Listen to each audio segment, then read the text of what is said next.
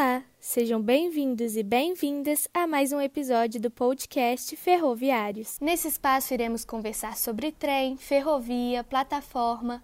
Vamos falar das peças mais técnicas até a menor peça do nosso acervo. Também vamos ouvir muitas histórias.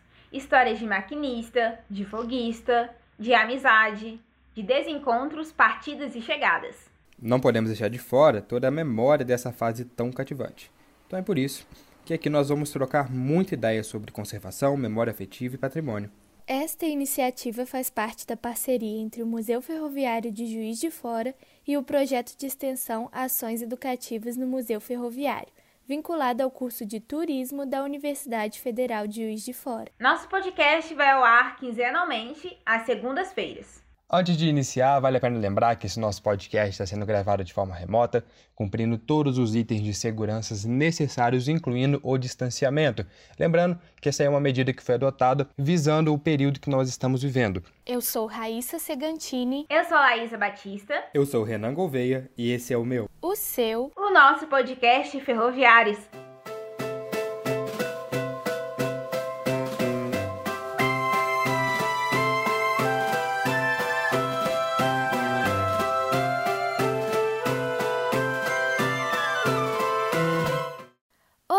Ouvintes do podcast Ferroviários. Sejam muito bem-vindos e bem-vindas ao primeiro episódio do ano. Esperamos sua companhia também em 2021. Na entrevista de hoje, vamos conversar com o Sr. Jairo. Ele trabalhou por 27 anos na ferrovia como agente de estação e hoje vai nos contar como foi sua experiência e nos explicar muitos termos do universo ferroviário.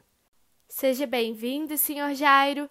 A gente gostaria de começar ouvindo um pouco da função que o senhor desenvolvia na ferrovia. O agente da estação ele tinha três categorias. Ele trabalhava com é, contadoria, tráfego e telégrafo. A contadoria é toda a parte que se diz em renda, como despachos, bilheterias e outras coisas. Agora, contadoria é, é parte da renda, né? Tráfego é toda a parte que se diz trem, é, formação de trens, anexar vagões ou tirar vagões nas estações, ou se não formar trem. E caso lugares que não tinham telégrafo, as estações é que faziam o serviço de telégrafo dos Correios. Nós é que transmitíamos e recebíamos telegramas. A responsabilidade era grande, né? Porque a gente que assumia todo o movimento de tráfego, contadoria e telégrafo. Se você, por exemplo, é, fizesse um despacho e desse uma diferença na época de 20 centavos, vinha uma reposição para a gente pagar. E a gente tinha que pagar. Se fizesse, por exemplo, extraísse uma passagem no talão e errasse, vinha reposição também, a contadoria mandava. E a gente tinha que pagar aquilo em 24 horas. É, para a gente ser um agente de estação, é, tinha uma empresa que a gente tinha que pagar uma, uma porcentagem do salário da gente para poder a gente trabalhar com dinheiro na Central do Brasil. É espécie, é pra, todo ano a gente tinha que ir lá renovar. A rede autorizava essa empresa a fazer o seguro para gente. Existia um plano de carreira para o agente de estação? Tinha gente A, B, C, ia subindo. Até chegava numa época, passava a ter chefe de estação, né? Hum. Eu, por exemplo, entrei como auxiliar de estação, trabalhei uns 10 anos como auxiliar de estação, depois passei para agente de estação. Eu tive que praticar um ano grátis, gratuitamente. Eu fiz, tive que fazer um ofício para lá, para a diretoria da, da Central do Brasil, pedi autorização para praticar. Aí pratiquei lá um ano, depois me chamaram para fazer exame. Eu fui fiz exame de, de contadoria, chegava o examinador lá fazendo coisa, então ele fazia um pedido de trem, a gente dava licenciamento para ele, tá depois ele fazia, dava um telegrama para a gente, o serviço da estrada particular, né? Ele dava um telegrama, a gente tirava o telegrama depois passava para ele, conferia, estava certo. Eu tive muita sorte. Eu, quando comecei a praticar, eu tive facilidade de pegar de ouvido. Então, eu muito pouco eu lia fita. Quando eu chegava, às vezes, na estação, mesmo praticando, o, tinha um, um, agente lá que ele não tirava de ouvido, só na fita. E aquilo é, vai juntando. Se a pessoa lê com dificuldade, a fita telegráfica, uhum. vai juntando, né? Então eu chegava lá, às vezes, ah, já tira esse serviço para mim. Aí eu chegava lá, tirava a fita ficava para lá, depois dessa eu com três meses mais ou menos de prática, eu já tirava alguma coisa de ouvido. Além do senhor, outras pessoas trabalhavam na agência? Como era a divisão das tarefas? Geralmente o chefe da estação é que dava a entrada nos trens. Então ele usava, por exemplo, a bandeira amarela para que o trem circulasse ali devagar. A bandeira vermelha era para parar, e a verde era quando era para passar direto. O sino era usado mais para chamar um guarda ou manobreiro, ou se não, para dar aviso a hora que o trem estava chegando, ele tinha pedido para o trem. Então eles entravam no telégrafo e chamavam o prefixo da estação da gente. A gente atendia, atendia e falava assim, eu tenho um trem fulano de tal para você. Então, se a linha estivesse livre, aí ele falava assim, então pode pedir. Ele pedia licenciamento para aquele trem, a gente dava licença, quando o trem saísse da estação B para A ou de A para B, aí quando dava a saída é que a gente batia o sino para avisar os passageiros que já estavam chegando. Na ferrovia existia a função de chefe de estação e agente de estação. O senhor pode explicar a diferença entre as duas? Bom, o chefe da estação era responsável por toda a categoria que trabalhava com ele era auxiliar de estação, agente de estação e guarda-chave, manobreiro. E quando a estação terminais, quando o trem chegava lá, ficava sob a responsabilidade da estação. O chefe da estação respondia por tudo que tivesse lá. Responsável por toda a estação. Aliás, quando era num lugar que não tinha outro, qualquer é, vamos dizer assim, outro meio de, de, resolver as coisas, ele ali, ele até pedia médico para, para, para o pessoal lugar, muita responsabilidade mesmo. E antes de assumir o cargo de agente, o senhor foi auxiliar de estação. A gente gostaria de saber um pouco sobre essa função. O auxiliar de estação, ele trabalhava como auxiliar do agente de estação. Então ele fazia, por exemplo, serviço de despachos, também, né? É, atendia telégrafo, transmitia telegramas também e fazia os licenciamentos dos trens, né? Senhor Jairo, como era o seu horário de trabalho na ferrovia? O horário de serviço mesmo, na época, era 8 horas. Mas a gente fazia escala, conforme eu trabalhei no Rio de Janeiro, era 24, 48. E às vezes você fazia 12, 32, tá entendendo? E tinha uma folga semanal, né? Era rodízio esse cara. O senhor trabalhava próximo à estação ou era necessário o uso de transporte? Olha, quando eu morava no Rio de Janeiro, eu trabalhei dois anos. Ali eu não morava muito longe não, mas que apanhar um bonde, não dava para ir a pé. Às vezes não, às vezes eu ia dar licença às vezes tinha que viajar o dia inteiro para chegar na estação, que eu ia dar licença, às vezes uma semana. Licença o outro agente que ia trabalhar, outro agente. Porque a gente às vezes ficava doente ou qualquer coisa, então a distribuidora me mandava para lá. Aí eu, às vezes viajava, às vezes quatro, cinco horas para chegar naquela estação. Quais eram as ferramentas utilizadas pelo agente da estação no cotidiano? O lápis né, que usava antigamente, aquele lápis roxo, né, era o o 1, que era o mais firme, né? E era, depois a gente passamos a usar esferográfica né? E caneta mesmo. Assim, com cabine manual, a gente abria só o sinal para ir embora, tá vendo? Tem cabine elétrica, que era ele, a gente puxava a alavanca também. A gente tem conhecimento do uso do staff elétrico nas estações. O senhor pode explicar melhor como que era o funcionamento desse aparelho para os nossos ouvintes? O staff eu cheguei a trabalhar com ele no Rio de Janeiro.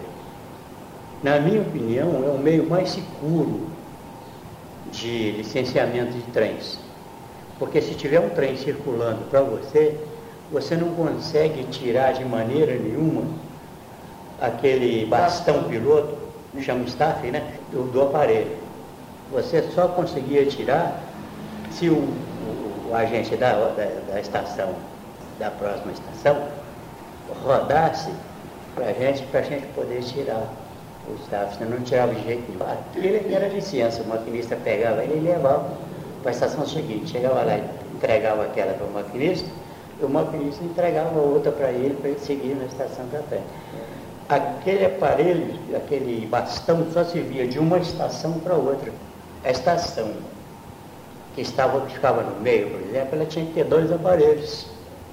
Um para a estação A e outra para a estação C. Na estação que tem telégrafo, a gente pede licença e tem um talão que se chamava TT4.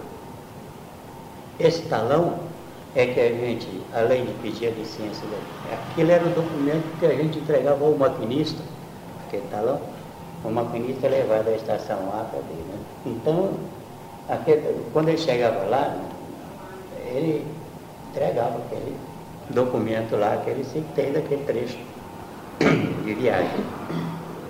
O bastão era a mesma coisa. Aí a gente tinha um arco feito de bambu, então a gente enchia aquela licença, botava no arco, quando o maquinista passava, enfiava o braço, tirava a licença e jogava o arco. Às vezes chegava até ali um licenciamento, um staff, terminava ali, quando daí para frente já era telégrafo. Isso o telégrafo funcionou muito tempo em licença, era primordial. Mas depois foi acontecendo outros tipos de licenciamento, assim como cabine manual. O senhor chegou a trabalhar com a locomotiva Maria Fumaça? Já, eu trabalhei com Maria Fumaça no Rio de Janeiro, no Rio Douro, e trabalhei com Maria Fumaça em Santa Rita de Jacutinga, aqui em troncamento aqui com a Rede Mira de Viação. Isso foi no início.